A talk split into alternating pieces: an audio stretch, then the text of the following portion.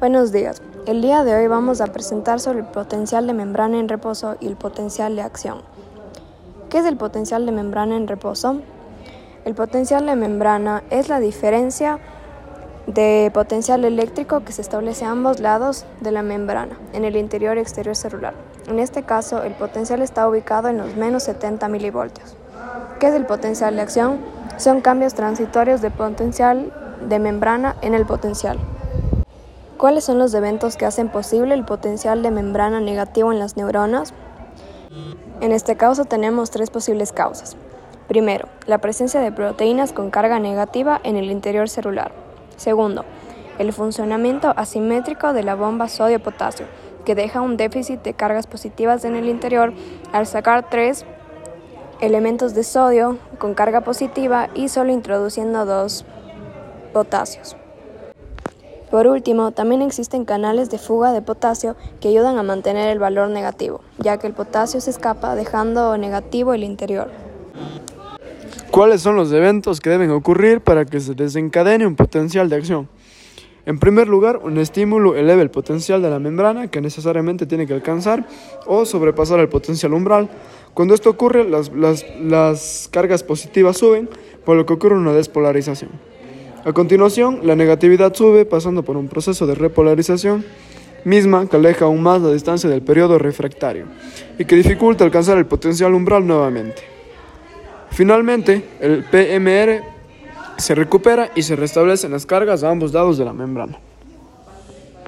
¿Cuáles son los eventos que provocan la despolarización de la membrana en las neuronas? En esta etapa se abren muchos canales de sodio en la membrana neuronal, de esta manera entra una gran cantidad de cargas positivas, así neutralizando el interior negativo. El potencial de la membrana cambia de negativo a positivo nuevamente. ¿Cuáles son los eventos que garantizan la repolarización? Bueno, pues la repolarización, en ella se cierran los canales de sodio y se abren los de potasio. Salen cargas positivas de la célula y se recupera el potencial negativo a valores menores de potencial de la membrana en reposo ya que los canales de potasio se cierran más lentamente que los del sodio. Esto hace que el potencial de acción caiga y haciendo que crezca el periodo de hiperpolarización, el cual es eh, aquel en el que la membrana está hiperpolarizada, pues sería más difícil estimular nuevamente la neurona ya que el umbral estaría mucho más elevado.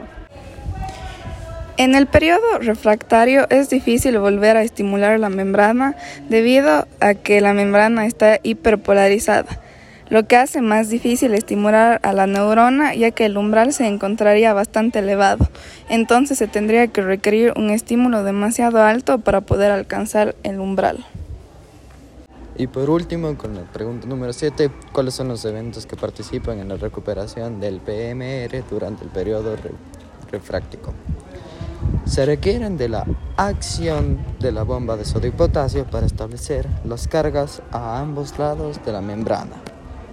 Muchas gracias por escuchar nuestro audio. Pedimos perdón por si se escuchó alguna bulla en el fondo y por nuestra mala pronunciación, que generalmente suele ser culpa del ADN, de la Asociación Nacional de Disléxicos. Eh, espero que se hayan reído porque la última vez que hice una broma sobre el ADN en mi clase nadie se rió. Así que supongo que mi timina estaba apagada. Turumps.